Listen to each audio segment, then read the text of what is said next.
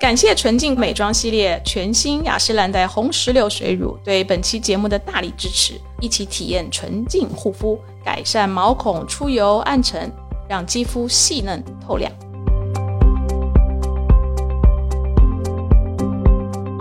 Hello，大家好，我是 Bessy 李千林，欢迎收听今天的备忘录。现在九月中哈，那很快双十一的大战又要打开了。这个双十一呢，每一年都一样，美妆肯定是一个非常火的赛道跟品类。那我就在想，帮着我们的听友做比较好的选择，我们这一档呢，又冒着这个生命危险，我们又来做一堂 跟美妆有关的内容。为什么生命危险呢？因为我觉得这个赛道是挺复杂，然后我们又不是专业，但是我们又要帮助我们的听友做很好的判断跟选择，所以我们还是得做。那今天呢，我做这个内容呢，就不太一样，我找了专业的人来。今天我联合主持人呢，大家应该没什么好挑剔的。他是我们这个播客节目《美妆内行人》的主播韩笑，他真的就是内行人啊！韩笑你好，Hi Vicky，很高兴，很高兴能够上备忘录的节目，就做联合主持。因为今天来的路上，我还在跟 Vicky 姐在聊这件事情，就是 Vicky 姐的备忘录是启发我做播客非常重要的一档节目。天哪！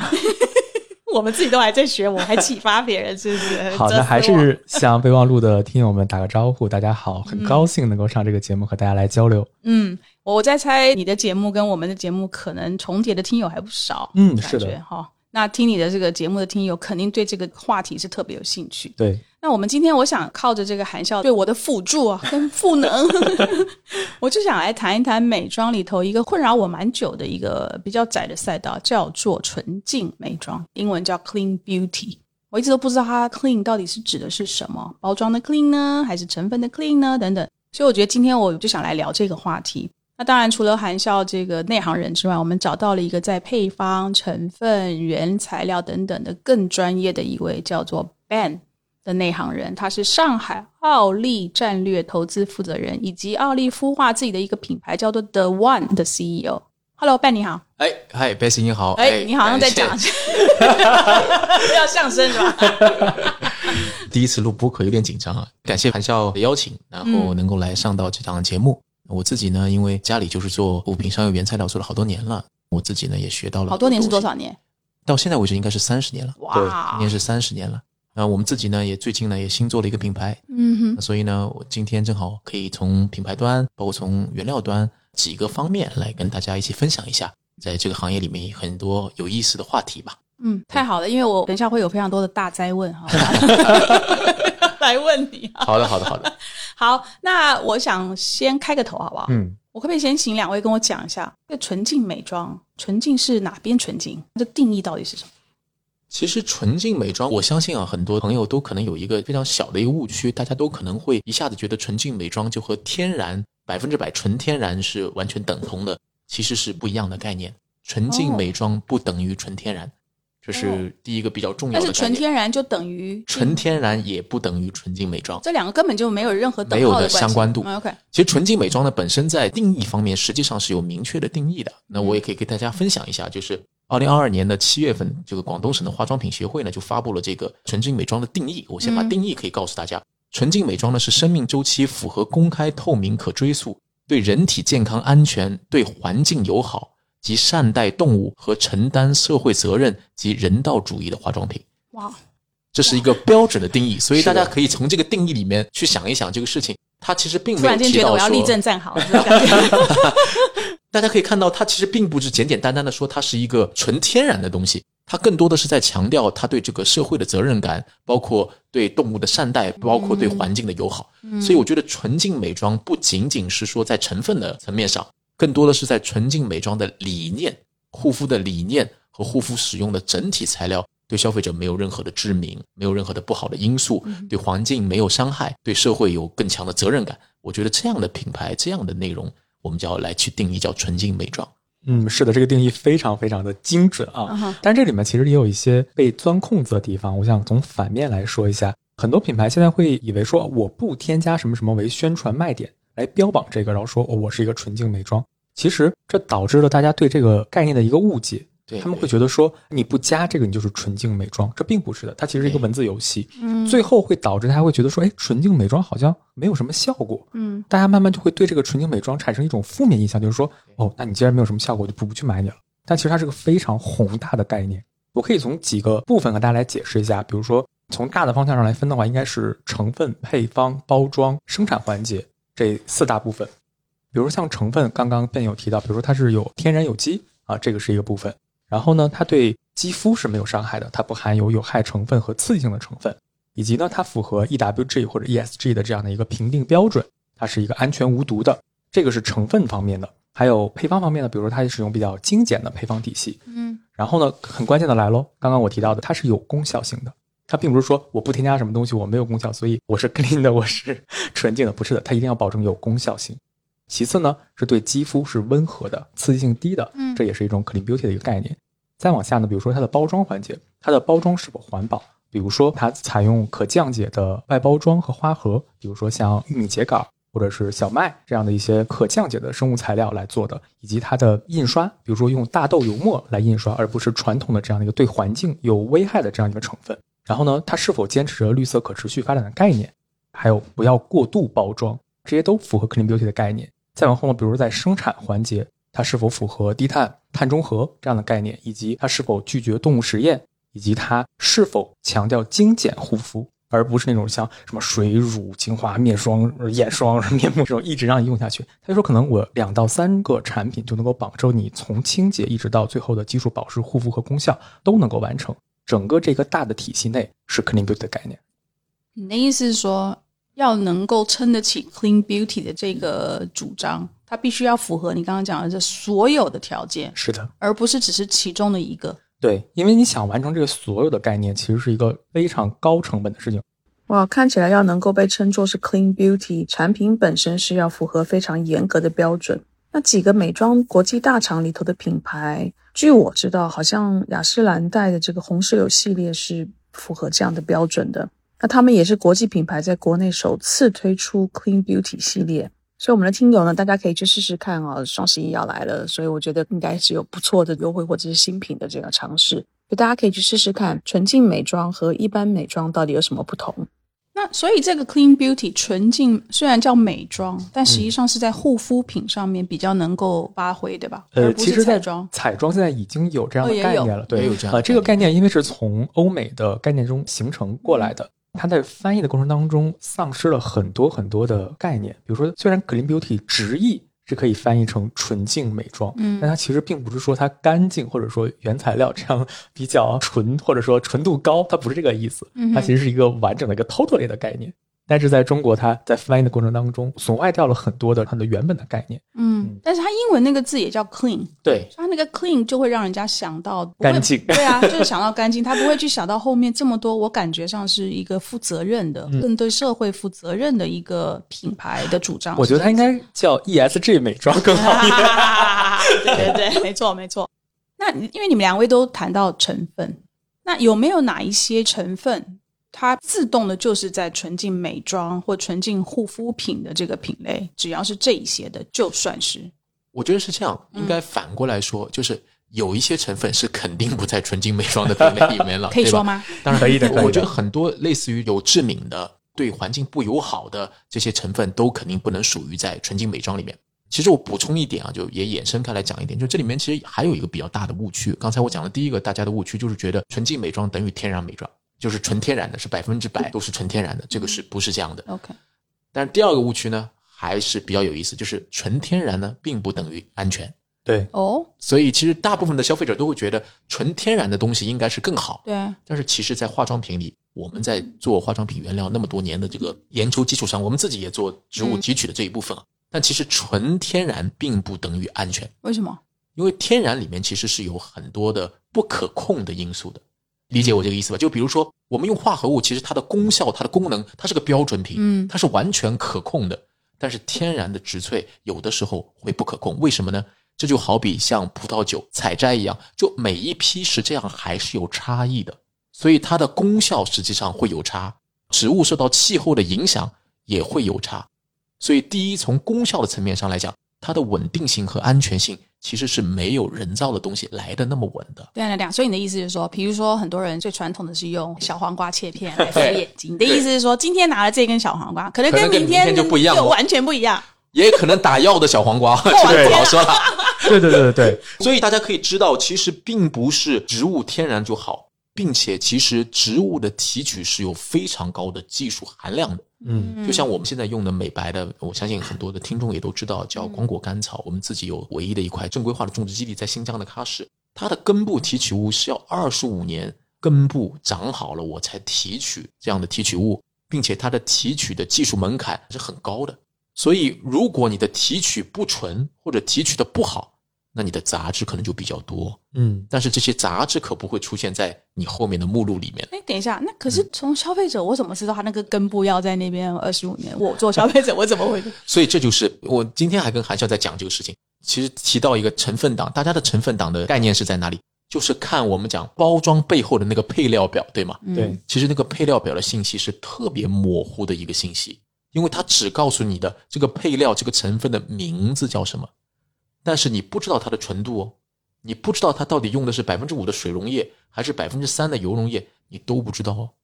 嗯，所以在这种情况下，其实你光根据背后的成分来决定这个东西的好坏，可能现在的消费者稍微知道一些，他知道哦排在前面的可能含量高一点，但是光凭这个你是做不出正确的决策的。天哪！所以其实这个还是比较需要像韩香这样的美妆内行人 我现在来讲一讲这样的话我现。在已经心想了，我们的亲友可能马上拿着他保养品的那个盒子拿过来，或者瓶瓶罐罐背后来看一看。呃，对这个我来解释一下，嗯比如说像大家能看到的一个产品的包装上只有三个字叫成分表，嗯，然后里面有很多复杂的名字，大家就会觉得这都是什么呀？故意的，或者说对不对？啊，其实也不是故意的了，它确实是写行业的写化学的名字，对行业的但是有这样一个问题，比如说同样里面写着蓝铜胜肽，它上面宣传是百分之十，那加的可能是溶液哦。我确实是加了百分之十的蓝铜胜肽在里面，那这个百分之十的蓝铜胜肽是溶液，那溶液里面可能只有百分之一，是干料，对，是干料。那你这样算一算的话，可能就百分之零点一的纯度，但是它在宣传上是完全可以靠这种方式来去混淆的，就是我就是这样。那你想想，比如说 A 公司生产的蓝铜胜肽溶液是百分之二十的浓度，B 公司就是百分之一的浓度，嗯我同样加百分之二十的浓度在我的产品里，那是不是 A 跟 B 的成分的这样的一个浓度差距就差了二十倍？这就是差距啊！但是在成分表上显示出来的还是那四个字，就是蓝铜胜肽，没有人会发现这样问题的。这就是为什么要找到好的原料商去买好的原料。所以这个就导致什么呢？在天然成分上，这一点就会更加的尤为的重要了，因为你后面看到的就是个植物名称，但是这个植物到底在哪里种植的，光照的情况怎么样，这一批是哪一批，是不是好的、优质的，其实消费者是不知道的。所以其实天然的问题就是在于，天然的东西有一定的不可控的因素，而这个不可控的因素最终反映到什么呢？反映到你功效的实现层面上。所以我觉得纯净美妆不等于纯天然，这也是合情合理的。因为纯净美妆其实我认为在功效上会比纯天然的来得更稳定，嗯，来得更有效。那你的意思就是说，因为要靠着一些化学的成分让它保持稳定，不要出现这种不稳定的状况。其实是这样，纯净美妆里面刚才讲了，其实只要我的化合成分是符合规定的，并且对你是完全不致敏的，对你很健康安全的，那我这个化学成分是可以在纯净美妆中使用的。对不起，我这真的是小白啊。那有没有他他的意思是什么？说纯净美妆它的天然跟化学的成分，它是有一个比例，还是说我可以所有的原材料都是化学的成分，但是只要有一个安全的比例？以我们现在纯净美妆的标准定义来看，是可以全部都是化合成分的。但是你的化合成分要满足它的条件，就是完全的对消费者皮肤没有致敏、没有其他的问题，你才能叫做纯净美妆。因为并不是化学的东西就不纯净。懂？嗯韩笑，你可以举个例吗？国内有一个做卸妆油品牌，我们现在不去提它具体的名字了，但是它遇到了一个非常重要的舆论风波。它之前的整个卸妆油的基底用的是白池花籽油，它是从白池花当中提取出来的一种油对，这就是刚刚笨提到那个，它这个所谓的提取物其实是一包东西，你不知道它里面到底包含什么样的一个生物的这样一个成分，它可能会导致一些人对其中的某个成分会过敏。他们为了说保证更好的消费者的致敏率的降低，他们采用了人工合成脂的这样的一个成分来替代白池花籽油。这样的话会导致一个什么问题呢？就是它的这个整个成分看起来好像是用化学成分替代了人工成分，但是它的分子量更小，纯度更高，质地更接近于水而不是油，卸得更干净，和你的皮肤不会产生任何的反应，而且它只浮在你的皮肤表面，不会侵入到你的角质层当中。相对来说，它是一个更好的成分。但是他们遇到了一个极大的舆论危机，就是有人攻击他们说，你用人工合成的东西替代了天然提取的东西，你们黑心。这个是这是他的竞品啊，这是他的竞品啊。就不知道这个舆论风波的起源是从哪儿来的，但是确实有这样，他们当时百口莫辩，因为消费者的底层心理因素就是天然的就是好的，合成的就是坏的。但其实，在生物领域或者说在化工领域，其实人工合成的才更是纯度可控的。嗯，确实是这样子。我可以再补充一个例子，神经酰胺呢，大家可能都知道，它是对皮肤修复是有好处的。嗯，它其实，在你的头发和皮肤里本来就有，但是天然的神经酰胺就会碰到一个问题：天然的神经酰胺既不溶于油，又不溶于水，所以天然的神经酰胺，往往你加天然的神经酰胺，你在一个产品里，你的比例是很难加高的。可能在千分之一以上，它就会产生乳化果冻状，你就不能用了。但是这个成分又是修复的核心成分，嗯，所以我们现在通过人工合成的方式，把它里面的一些不好的因素或者是不溶于油、溶于水的因素抽掉，合成出一个人造的神经酰胺，不仅是在性价比上更高、更稳定，我们可以在产品里面放到百分之四到百分之八。那我们有了技术，我们就可以在这个产品里面。把真正的神经酰胺的干料放到百分之四以上，嗯哼，那对你的皮肤的修复是有极大的好处的，并且更加的稳定。所以其实化学和天然，我觉得是应该这么说，各有优劣。天然植萃要保证它的安全功效，其实付出的成本远远大于化合物。就像我们的光果甘草，日本引进的时候我们叫光四零，就是四十的纯度，但是我们去通过发明专利把它一直提升到光九零，但这个过程是很漫长。可是这个跟我们一般消费者的认知实在是南辕北辙。这就好像比如说食品一样嘛，啊，最近这么多年 什么有机食品，然后对对，就是原材料的天然食品肯定比加工的食品要健康，这些都是我们的观念嘛。那所以同样的观念，同理可证，保养品啊都是这样子。对对。那所以如果是一个这么严重的认知上的落差哦，那。有人在做更正的这件事情吗？我们不是正在做。其实我们在节目里面有强调过这样的事情。同样，刚刚贝斯姐举的那个例子非常好，就是食物的问题。对，如果你要是卖的是新鲜的食材，那肯定还是越天然、越自然、越有机越好，越无公害越好。但如果你要卖包装食品，大家现在能够这么吃到现在这样的一个安全、无公害、没有细菌，或者是它不会菌落数超标这样的一些包装食品。靠的其实就是一些科技，这些东西只要在安全的剂量范围内，它是能够保障这个食物在一定的时间内是能够放心去吃的。嗯，化妆品其实也这样。但是你们刚才两位啊谈到了非常多，就是如果要是一个纯净美妆的条件，其实有好多的条件，包括它生产的过程，比如说对小动物友善啊。可是我们一般消费者，我到柜上去买，我顶多只能够询问的是这个柜台的后面的 B A 嘛。那如果今天是在一般的这种呃开架式的这去问，那我问的人就更不懂了。那怎么办啊？这要去哪里问？这里面呢，应该是这样，因为毕竟呢，原料生产企业它都还是有一些比较严苛的法律法规的。比如说这里面提到，比如说善待动物，那么其实在中国的法律法规里面，化妆品啊、护肤品这个领域里面是不能用动物去做实验的。嗯。那我们现在采取的方式呢，或者是主流采取的方式吧，那么我们叫用鸡胚。那鸡胚呢，就是我们自己有鸡胚仪去孵化这个鸡蛋，大概差不多九天左右的时间。它呢是里面的神经元是掌权了，但是呢它实际上没有生命。所以它不是一个动物实验，对它也没有痛觉，对它也没有痛觉，它是没有感觉，它在生命没有形成的。对，那在这种情况下呢，我们可以通过一些化学物，或者是通过我们的有效物来看它里面的神经，包括一些变化，嗯，来判断这些化合物的影响。嗯，所以是这么样一个情况。所以如果是正规化的。能够在商场里售卖的有品牌的东西，它还是有一定的保障的，因为它背后的条款，我也知道，现在国内的化妆品的这个法律法规是越来越严格的，是的，所以对这些东西还是有比较强的管控。嗯哼，对，尤其是现在整个化妆品已经归到了药监局部门来管，所以完全是按照药的要求来。刚刚问提到那个鸡胚实验，有机会贝 C 姐我可以带你去看一下，非常好玩。它就是一个鸡蛋，然后把它一个壳打开了以后呢，你能看到里面有血管。但其实它并不是一只鸡，嗯，但是呢，它有一些基础的这样一些神经的成分。但是如果你要是把一些你们生产好的这样的一些化妆品的原料滴进去，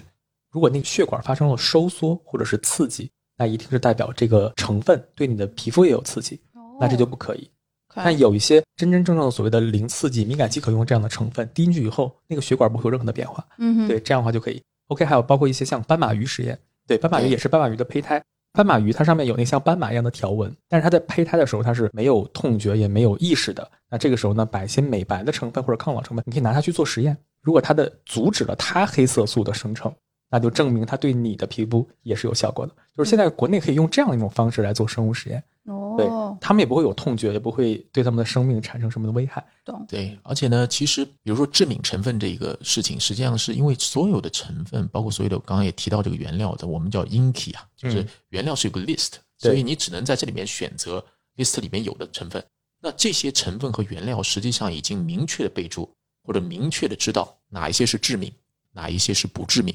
所以才会有这两年比较流行的叫做全绿标、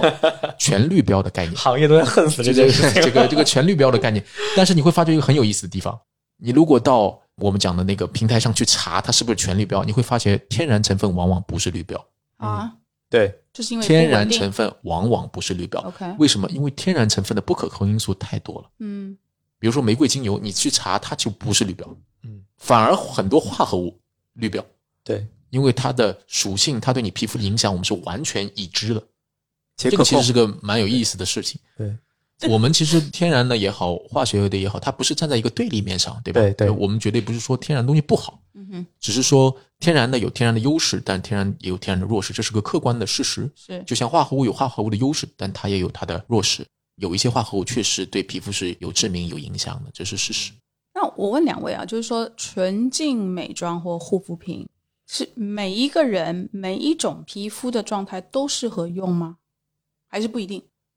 其实，因为人的皮肤的状况是特别复杂的。你看，现在的消费者是简单的把它归为干皮、油皮、干敏、油敏，但实际上你的干敏是有很多种情况的，你的油敏是有很多种情况的，并且你的肌肤的状态是一直在变化的，因为和你的压力。和你的情绪和你的身处的环境、天气情况都在变化。嗯，那我反过来说，就是其实并没有哪一种护肤品说我能完全的，你每一次用每一个状态下，我都能起到特别好的效果，因为它跟个人的肤质情况太相关了。嗯，那我们只能说，如果我们用纯净美妆，我们用这些不致敏的成分，用这些不致敏的东西，那肯定比有致敏成分的要来的好。嗯，要来的发生不好的情况的次数肯定会更少，嗯哼，或者是如果你的皮肤相对比较敏感的，那它肯定的效果包括稳定度肯定更高，应该这么说。嗯嗯，没错，我们在行业当中经常用的一个词叫做个体差异，对，就是同样一个产品，不同的人用，不同的地区用，不同的肤质用，其实是完全不一样的。嗯，对，包括我经常说一件事情，就是北方的干皮和南方的油皮是两个物种，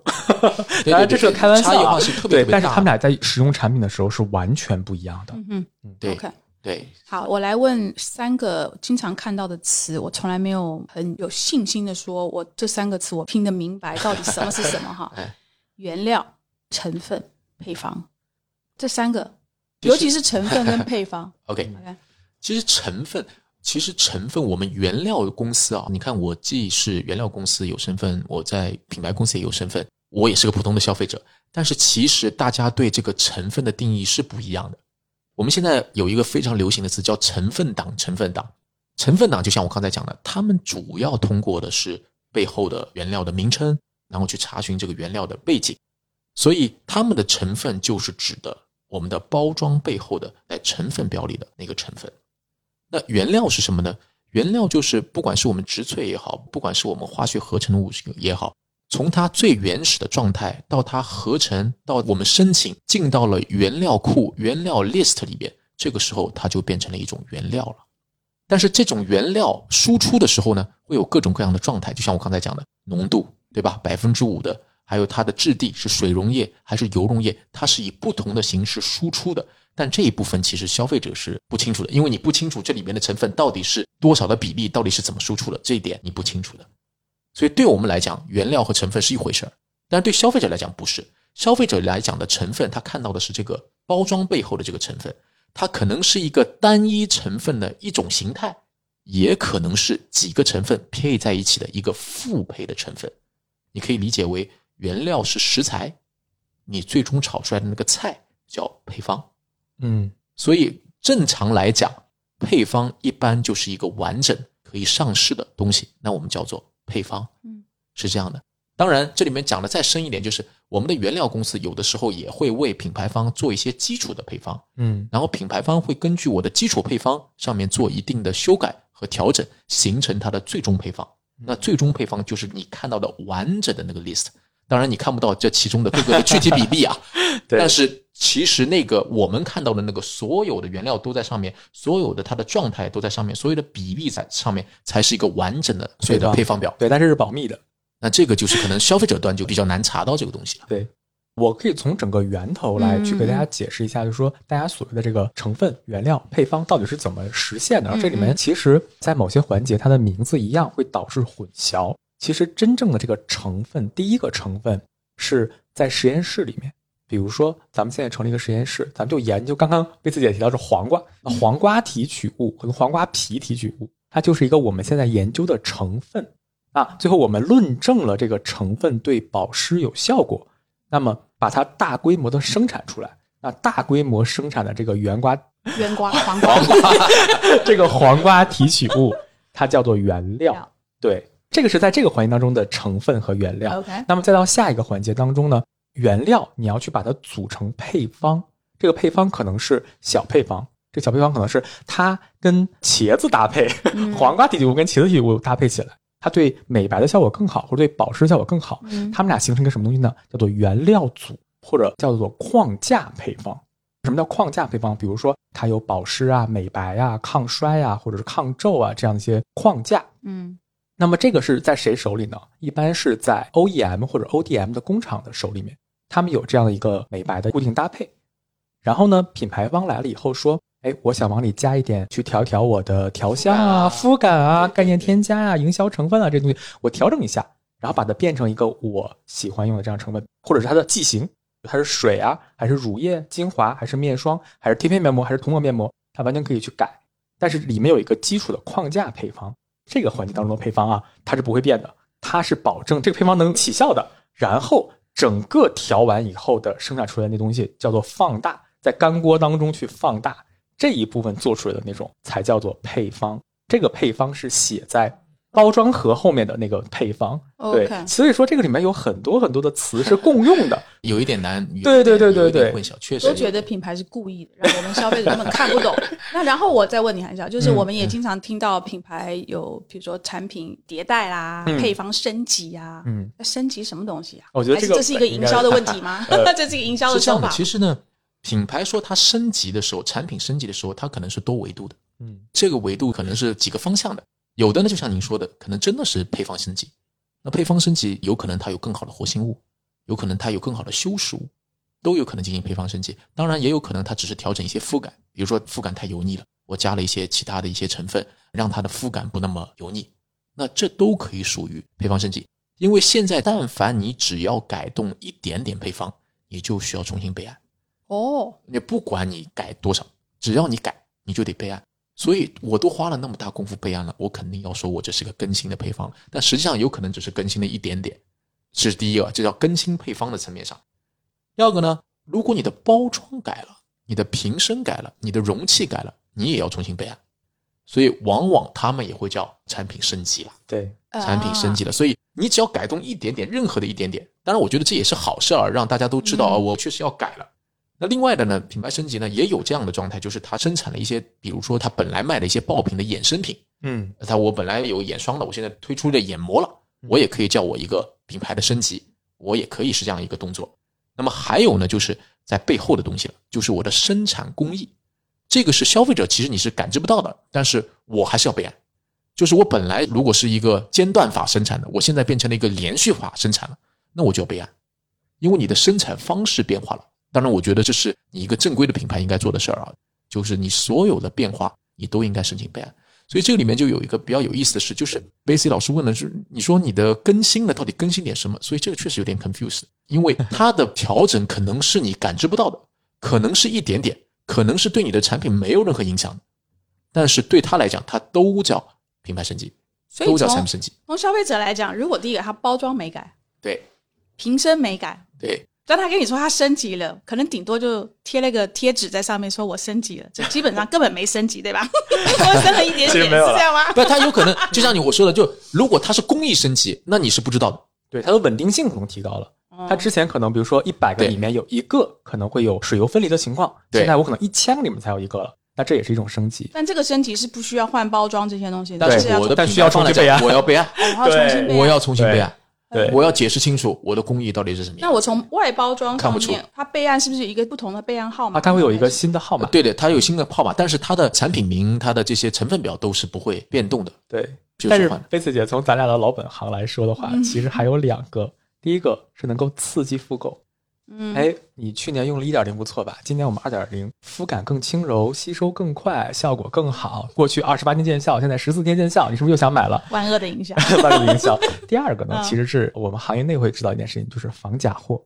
我不停的换新包装，你的假货跟不上我的生产工艺，这是谁愿意干的事情呢？某些很成熟的国际大牌，他们非常喜欢做这样的事情，就是因为我不停的出新的版本，那么做假货根本跟不上我。这也是一个它不停去迭代的一个方式。嗯哼，但是呢，这个里面呢，有的坑是什么呢？就是你也不能简单的就看配方表，嗯，你就觉得，哎，它好像真的升级了什么样的东西，和你的功效是非常有关的。为什么？它很有可能是添了一个你觉得它添加的东西，但是它把另一个的工艺减半了，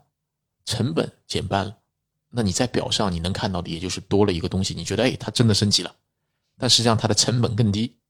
哦，对，都会有这样的情况，所以我就想说的就是，其实这个品牌的升级，消费者还是要谨慎的去看它到底哪里升级了，对吧？其实我觉得，如果像现在的天猫啊，像现在的平台上，都可以直接的去问他，你到底升级在哪里，是怎么样一个升级？因为他也有这个义务来告知消费者，我到底升级了哪些东西。因为这里面有一个点哦，就是如果你的产品的配方只要一动，不管你是工艺还是配方动，你的功效理论上，我说的是理论上，就是你作为一个正规的品牌，你应该是要功效重新去做的。嗯，你不能拿以前的功效数据放在这里，又来说事很多品牌是这样，它升级了，它把成本降得更低了，但它还用原来的功效，甚至在原来的功效上写出更大的、更夸张的数字。那其实这个都是不允许的。你应该重新再做功效认证，那你就可以告诉消费者，我升级了哪些东西，我对我的效果有多少的提升，这个都是有明确的数字的。是的，那聊起来就想到咱们俩的老本行，就是。就是因为老板啊，我所以我要问一下，所以你们不能做护肤品。是的，就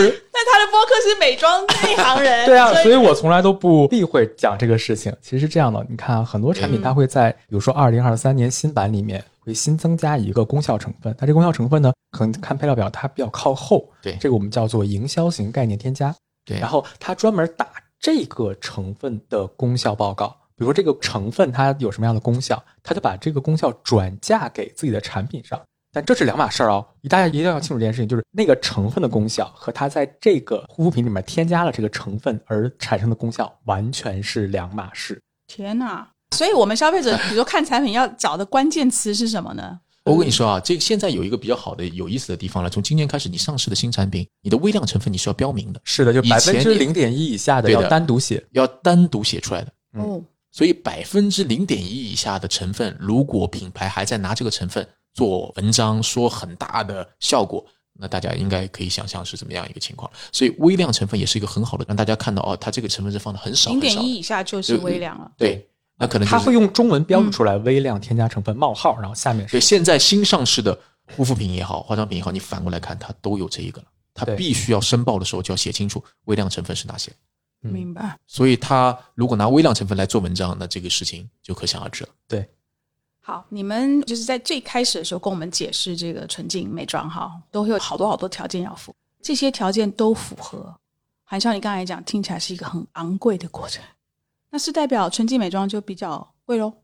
因为它这些条件都得符合的时候，它肯定要付出去的力气成本要比 别的非纯净美妆要高一点，对吧？呃，这样咱们就是放在同维度当中去相比啊，比如说百分之十的保湿度，就这件事情啊，嗯嗯，纯净美妆跟非纯净美妆，那一定是纯净美妆的成本会更高，它并不一定是生产成本啊，它可能就是比如说它要做 ESG 的很多的东西，它要承担社会责任，它要用秸秆的包装，它要用大豆油墨的印刷，这可能每一个包装盒就要比另一个非使用这样的环境友好型的包装要贵两毛钱。嗯每一个环节上贵两毛钱，那这些成本最后都要转嫁到产品的售价上的。嗯对，这个是从理论上来讲一定是这样的。嗯哼这个事儿呢是这样子，像我们其实它也是做纯净美妆的概念啊。那我觉得可以分享一个，就是从我们的原料端，从我们的那个成分端来讲呢，它会什么东西成本会增加呢？其实呢，它倒不一定说我的成本会增加很多，为什么呢？因为我用的简单的配方，我没有用的这些乱七八糟的东西。当然，这跟我们本来就是原料商也有关系。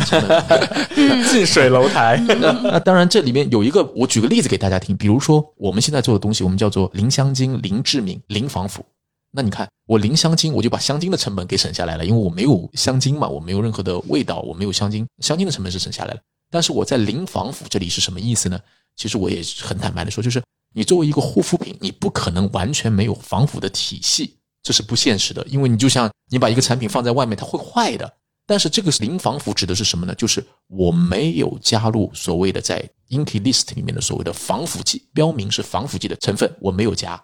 那我们做的是一个纯天然的防腐体系，那它能起到防腐效果，但是这些东西都是纯天然的，那这个成本一定比防腐剂要来得高了。所以你看，这就是我为了纯净美妆，我为了让它达到纯净美妆的这么一个指标，那我要付出的是这样的一个成本。嗯。s 我我问你个问题啊，嗯嗯。很多纯净美妆的产品经常会喜欢标榜自己，比如说我就六个成分、八个成分、九个成分，可能其他的产品你回家一翻开之后，后面有二三十个，密密麻麻一大堆字，你感觉哪个制作工艺更难？我会觉得越多的东西越难越吧越多越难嘛，呃，对吧实际上对笨应该知道，实际上是其实越少越难。越难越少越难，为为什么呢？其实你看它多出来的东西都是什么东西呢？都是一些乳化剂啊、对，稳定剂、调和剂，稳定剂啊。所以纯净美妆的难点在哪里啊？就是当我用那么少的量，我要达到一个更好的效果，同时我还要达到一个我希望至少不差于其他品牌或者其他产品所谓的非纯净美妆加了那么多添加剂的肤感，嗯，有难度的。而且还要保证功效。你想，比如对八个成分，又要有溶剂，又要有防腐剂体系，又要有天然植物提取物，然后还要有有功效的成分，还要去调整它的肤感，而且它本身彼此之间不能去打架，所以这里面就会有一个比较有意思的，其实纯净美妆你听上去好像 clean beauty，但其实纯净美妆里边实际上是需要技术的，嗯而且是需要比较高的技术，对嗯你才能去做所谓的纯净美妆，因为你没有那些技术做底子，你的功效，因为你为了那些纯净的东西，你可能在功效上，可能在肤感上就会有瑕疵，所以如果是太便宜的 clean beauty，可能就要想一想了，是吗？是这个意思吗？从消费所有 太便宜的东西你都要想一想，哦所有太便宜的东西你都要想一想。你说的太好。一分钱一分货了。呃，对我们来讲，我们买化妆品、保养品最直接的就是去看包装上有没有什么机构的认证嘛，对，跟吃东西也是一样，我去买什么认证，美妆界也是有这样的一个认证的，对不对？这个认证到底代表什么？我觉得是这样，其实认证的层面是很多的啊，就是因为现在我也说了，自从新规法律法规出台了以后，它其实在各个层面上，从原料到生产到制备到制作，在各个环节中都有认证，但是这个认证的级别也各不相同，国内和海外的产品认证的体系也不一样。海外的产品进来中国要销售，它就必须要要得到中国的认证。要中国的许可证才能够进行售卖，所以它其实里面的很多的认证环节都是根据当地的法律法规和根据不同的产品来去定的，嗯所以它认证的环节是很多的。那么相对比较有责任的品牌呢，那它可能就会尽可能的去做更多的认证，来作为它的背书，来告诉消费者，你看我的东西是足够的安全，足够的通过了认证。它没有像食品有专门的 ISO 九零零，但是它其实有很多的行内的这些认证。韩笑跟我们讲一下有哪些认证是对我们比较重要的？呃，其实消费者比较关心的其实还是功效了，对吧？那些原料啊、纯净度啊，这些其实是问的这个环节会比较关注的，而消费者只关心就是我买这东西有没有用，嗯对不对？那么其实从二零二二年的五月一号开始，国家的 NMPA 部门就是食药监，他们现在专门发了一个这样的一个特证，叫做特殊化妆品备案证。这里面包括比如说像美白、对抗衰、防脱、祛痘、防晒，对对这些都需要特证染发，对这些东西都需要特证。对，就就是特殊化妆品备案证，你只需要去查这个产品有特证，那它一定是 OK 的，因为这是国家要出出实验室，去出人员去化验这个东西到底真的有没有像你宣称的那个功效的。嗯哼，啊，当然这个之前的处于一个灰色地带了，这个我们也可以很明说，那个时候可能大家只需要去提交你这个东西的有功效的证明，国家就可以给你发这个证。但二零二二年五月一号之后，你放心，所有的每一张证都是国家亲自去下实验室去下人力物力把它给测出来的。所以说，大家认准一个标准，你买美白产品有没有美白特征？如果有，那问题就不大。现在其实我们知道的情况，现在美白特征的审核是非常非常严格的，对，非常严，非常严格的。不仅你要付出相对高的成本，嗯，同时这个成本里面更重要的是你要付出很长的时间成本。现在的一张特征基本上要到一年半，嗯，左右你才可以拿到。也就是说，你现在有了一个美白产品，你如果申请特征，你可能要到二零二五年才能够上市哦。对，所以包括我们自己也是在申请美白的特征的过程当中，现在监管比较严厉了。以前其实还可以打一点擦边球，比如说你美白，我不叫美白，我叫焕 肤、焕焕亮、焕亮、焕肤，对吧？就有大量的这样的产品。但现在呢，这种产品慢慢是不能上了，因为它的功效的目录是非常清楚的。美白你就叫美白，你现在抗衰都只能叫做去皱，嗯，对，所以它是有明确的规定，你是叫什么样的名称，你该宣称什么样的功效。所以我觉得这个对大家来讲也是比较好的，因为美白其实在以前还是用化学的有一些不太好的成分还是比较多的，因为美白很多的消费者会比较看重即时功效，对，所以大家就会想办法用一些其他的原料让你有那种即时功效。现在现在都是不可以了。哎，我也想请教一下，淡斑特征现在还有吗？现在我知道的情况是，淡斑没有专门的特征，那美白里边你可以有这个宣称。嗯嗯嗯，对，因为对二二年的五月份改完以后，对对对对对，我也在学习新规的里面的一些词到底该怎么来用。对对对，我是觉得哈，韩笑你可以出一本词典啊，这什么词典呢？就是这左边这一排叫做营销语言，营销话术，换什么东西，它的 代表怎么翻译？翻译就是它基本上就是美白的意思。还有没有什么最经常咱录完节目我跟你讲，好，大家来谈到认证，我知道是不是纯净美妆有一个特别的，他们是用的叫 EWG 认证。我们现在是有看到这样一个认证，嗯这个认证其实也蛮久了，它从一九九三年就已经成立了，到现在已经刚刚好三十年的历史了。对，但是呢，这个认证其实现在还嗯蛮多公司，就是国际公司在认的，这个也是我们在学习的一个过程，因为它是美国环境工作组成立的这样的一个评价体系。其实现在国际上这种类型的认证还蛮多的，到底哪个是权威？其实我们也是在处于一种学习的状态当中。嗯，但是比较好，比如说像美国的一些线下的美妆零售店，他们已经有这样一些标识，会把比如说像 EWG 这样的一些认证贴在他们的货架上，或者是贴在自己的产品上，这样相对来说会更多的品牌和消费者会去认它。这个是我们能看到一个比较欣喜的一个结果。这个证代表什么意思？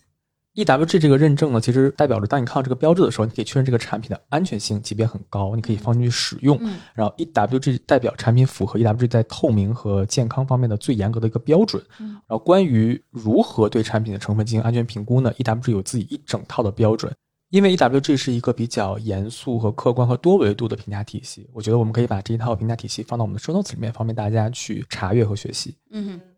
我觉得其实现在整个行业都在关注一件事情，就是纯净美妆未来的发展。嗯因为这个事情在整个欧美的消费市场上相对来说是比较成型一个体系了。他们有自己的评价标准，像刚刚提到的这个 EWG，同时呢还有一些其他的评价标准，而且在线下已经出现了像纯净美妆这样的一些专门的店铺，而且还包括像 Instagram 和 TikTok 上面，纯净美妆已经变成了一个单独的分类，是很多的欧美的 influencer 会专门去做的这样的一个选题。嗯那么它在中国其实目前还是一个相对来说在一线和新线城市刚刚接触的这样一个概念。那笨，其实我也想跟你来交流一下，就是你觉得这样的一种概念，它能否在中国这片土地上生根发芽呢？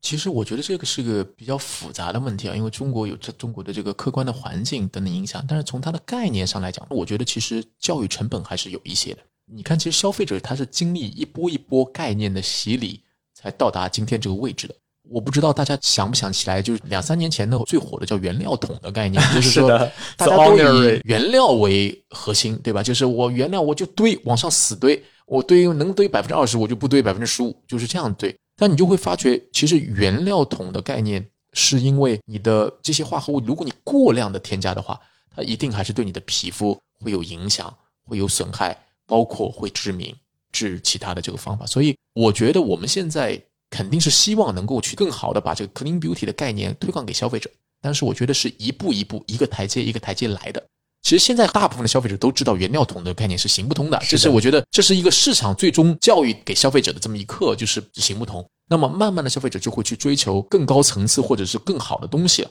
那我们就是一步步的去来告诉消费者，比如说我们现在做的产品里面，我们当然其实我是有天然的，也有化合物的，但是我的原则就是我所有的产品都是零香精、零致敏、零防腐。其实这就是纯净美妆的一部分了。当然我还要配套我的包装更环保，对吧？我的社会责任更强。刚刚我说了，我们不用动物的实验，对动物更友好，对吧？背负更多的社会责任感。我觉得这是一步步去教育的状态。可能因为海外的美妆确实因为它的时间年份也比较长了，其实前面也聊到，海外都是已经一百多年了，所以我觉得消费者的认知一步步的迭代，其实速度已经很快。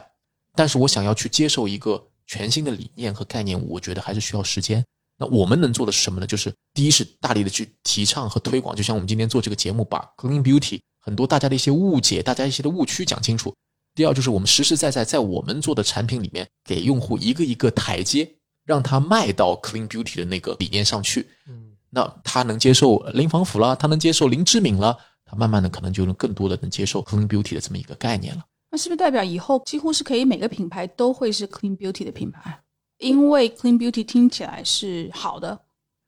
对，刚刚提到 clean beauty 这个概念，感觉好像是它是一个终极形态那种感觉似的。但在这件事情上呢，其实我是持保留意见的。实话实说啊，因为实话实说，中国太大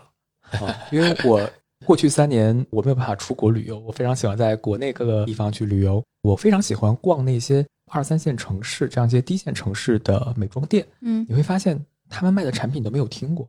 可能这种成分浓度的概念刚刚传播到他们那儿，消费者级别还不一样。对他们还不一样，他们那边现在可能才刚刚接触到说哦，烟酰胺是美白的啊，我加百分之五比加百分之三的要好，加百分之十比加百分之五的要好。他们刚刚到这个程度。而未来呢？因为中国的整个去中心化的媒体分发，大家每个人所追求的会不一样。可能有些人就是我不在乎肤感，只要你给我好的功效，我就认你。这是一部分消费者的选择。而另外一部分人呢，会觉得说我在用每一个产品的时候，它是否是可循环的，它是否是环境友好的？它不仅仅是在美妆护肤产品上，包括彩妆的选择，包括帆布袋，它的衣服，它的饮食，它都会往这个方向去发展。那么它可能会是 Clean Beauty 的用户。而其他人可能会觉得说，哎，我精简护肤就好，我洗个脸，擦个简单的水，哎，这就够了。这是另外一部分人的选择。所以说，未来整个无论是国外也好，还是中国大陆也好，它一定是多元化发展的。Clean Beauty 最后会变成一部分人的选择，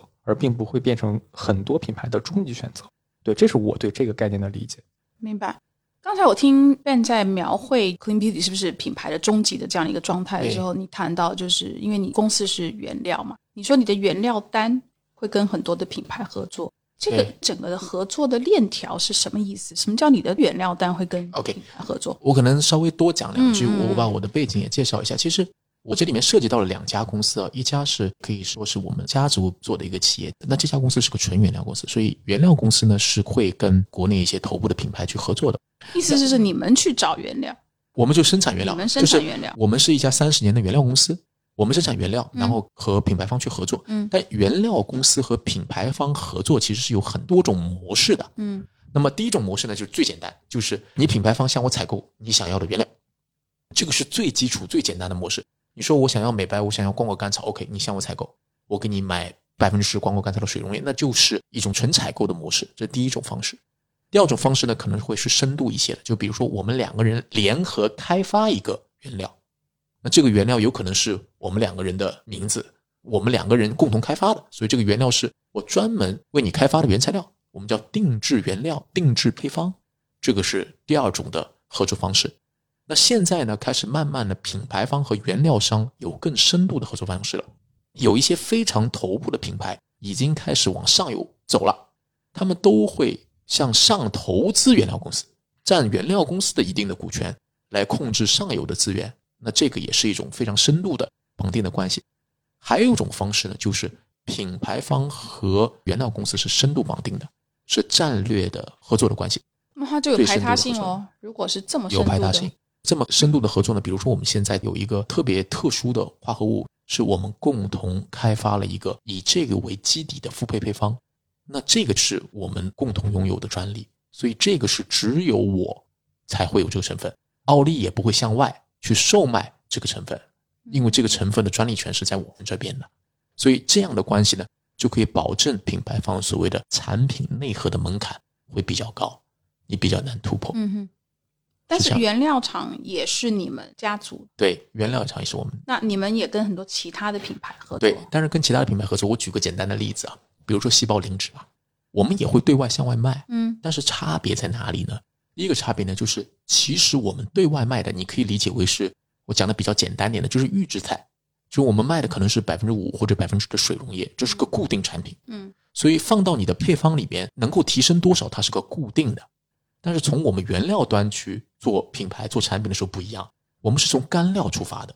我们用细胞磷脂的干料和其他的我的有效成分的干料配在一起，然后再配水溶液和油溶液。这样的话，我对它的属性是绝对可控的，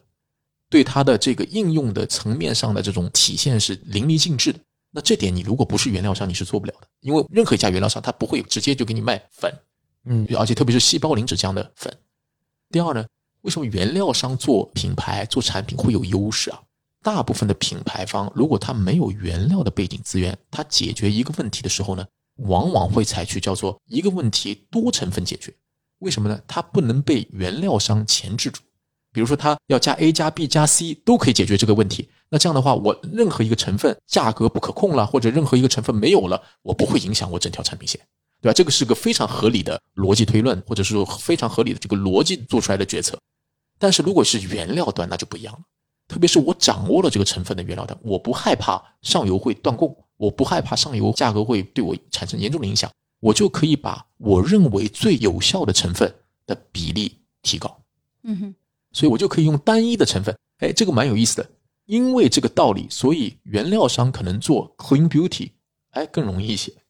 因为它放的成分本来就可以少一些嘛，嗯嗯，我不需要放那么多了。我知道细胞磷脂是最有效的，那我就把细胞磷脂放足量，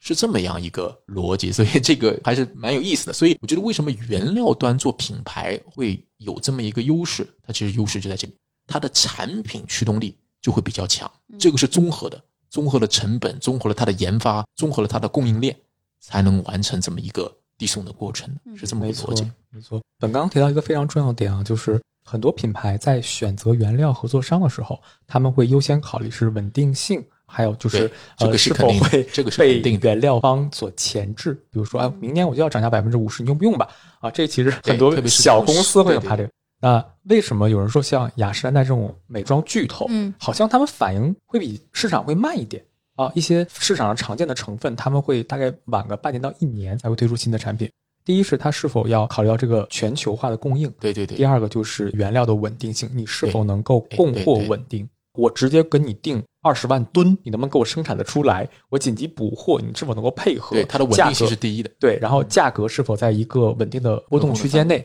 这个是大集团所考虑的。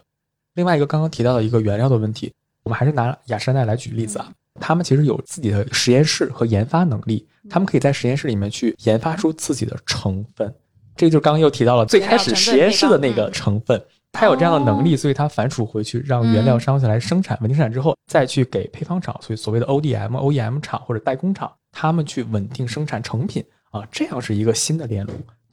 对，那是不是世界上的比较大的原料商，不管大中小，都很乐意跟雅诗兰黛这样的一个巨头来合作？第一，对它品牌又多，然后自己又能够有反刍的能力，因为自己有实验室。然后它如果一旦确定你有足够的稳定的供货量啊，稳定的品质，它跟你下订单是很大一笔订单。是的，是的，没错。那肯定的，那肯定，它的订单量是非常大的。我想问韩笑哈，你现在这个播客也是头部播客，在美妆美妆行业，第一人啊、啊，来找你合作的品牌肯定很多。嗯，那第一个，我想先问你趋势的问题，就是来找你合作的这个美妆的品牌里面，这么多年，是不是纯净美妆这一类的品牌多起来了？不管国内外。那然后他们来找你合作的时候，因为你很了解，你可能会比我们这些小白啊，很快就能够知道这个到底是不是真的是纯净美妆。我在看菲斯姐聊的时候，一直在努力的找到精准的用词。对的。所以当你发现基本上他所要你帮他宣传的主张，其实跟他原生的根本就不符合的时候，你怎么办？我其实会很精细的去筛选我的合作伙伴，刚刚提到了 Clean Beauty 这个话题，我们确实也合作过一些 Clean Beauty 的这样一个品牌。当然，这个所谓的合作不是付费啊，就是说我会去采访他们，他们确实在这方面有很多自己的坚持。当然，我有很多行业当中的品牌朋友，他们真的为了达到 Clean Beauty 的这样一个状态，他们花了很多的时间和研发成本在这个上面。嗯哼，啊，我相信随着时间的发展，会有人去理解和认知他们在大家看不到的地方，为整个中国的美妆行业所付出的这些投入和努力，我相信是有价值的。刚刚一开场讲的是说，因为我相信双十一的这个推广马上就要来了。对，那听友听完我们的节目之后，今年的双十一他要去选美妆，他要去选护肤品。我们刚才也讲了很多大家要避开的坑啊，里面有很多其实是营销炒作出来的。两位有没有什么今年给到我们的消费者一些比较好的建议？就是能够第一个避坑，或者是说做一个更好的选择。来，专家先来。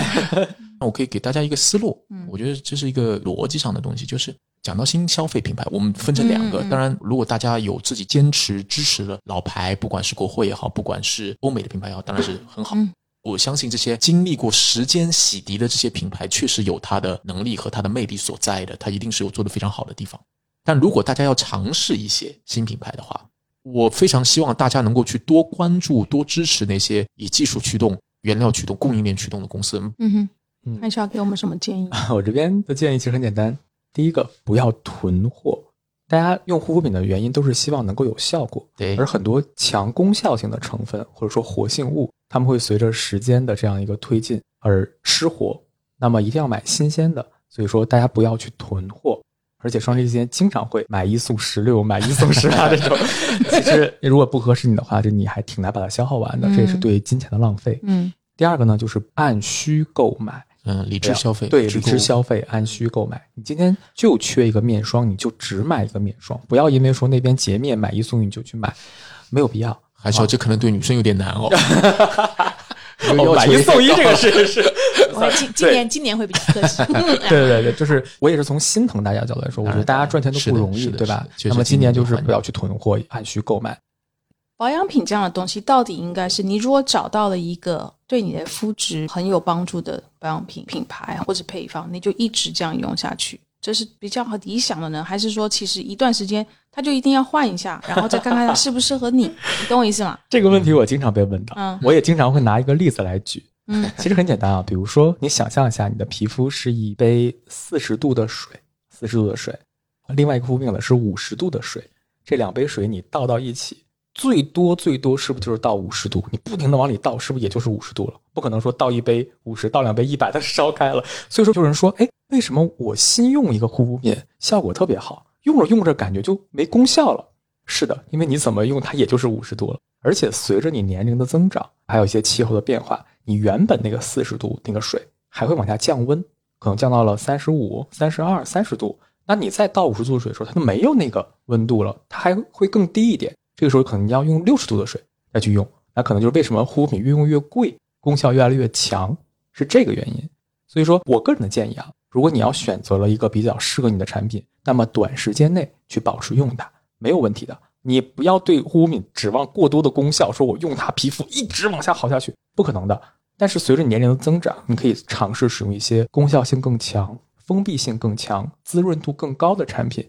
啊，它更符合你的皮肤状态和当时所面临的问题，这是一种动态的调整。对，嗯，一直让你的皮肤保持一个五十度水的状态，其实是一个比较，但这个里面就是随着你皮肤胶原蛋白的流失，再加上产品的功效，这里面是个动态调整，再加上一些医美啊、科技啊什么的，其实后面还是相对来说比较复杂的。但是总结出了一句话，就是回答 Basic 姐，在短时间内不要去换它，只要它在你的脸上没有问题。明白。对，其实我也补充一个，就是我们之所以往这个方向去走，包括我们做 clean beauty 的东西，包括我们现在提倡叫轻护肤的概念，就是我们在做前期的调研的时候，我们就发觉一个挺遗憾的吧，这个事情就是我们做了一千个女生的调研，但我们发觉我们这一千个女生里，百分之七十八的女生，她的皮肤的所谓的有敏感的情况发生，她其实天生都不敏感的。都是后天导致的，就是哦后天导致的概率是特别特别高的，就是纯的，就是天然，你的皮肤就是你 本来就是敏感，可能只占到人群的百分之十五都不到。哇，所以是因为用错了品牌，一个是用了嗯过多的护肤品，哦嗯，第二呢就是用了错误的护肤方式或者护肤品。嗯，所以我觉得护肤品换不换的概念呢是这样子的，就让女生不换也不可能嘛，就是让男生 你说表我一直戴着不换也不太可能啊，这个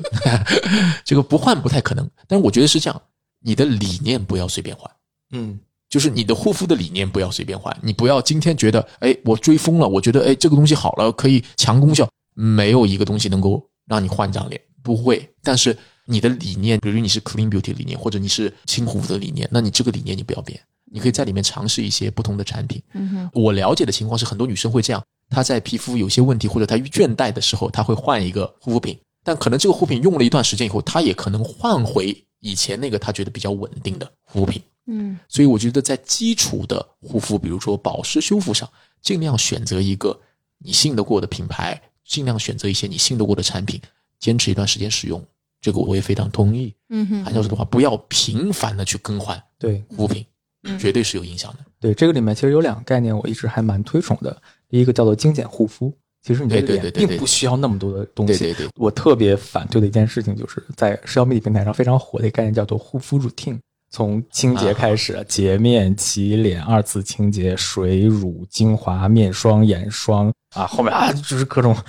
就觉得太复杂了，真的太复杂。你的脸吃不进去那么多东西，你的皮肤的主要作用它是用来防御的，它不是用来吸收的。你呼那么多只会让它负担更大。第二个，不要盲目追求高浓度，对成分的高浓度并不等于高功效，有时候恰恰相反。对，就像刚刚 Ben 说的，那些百分之七十八的皮肤敏感的女生，可能都是因为前些年成分党和原料桶概念的盛行，刷刷这些东西，对，导致了这样一些皮肤问题。明白。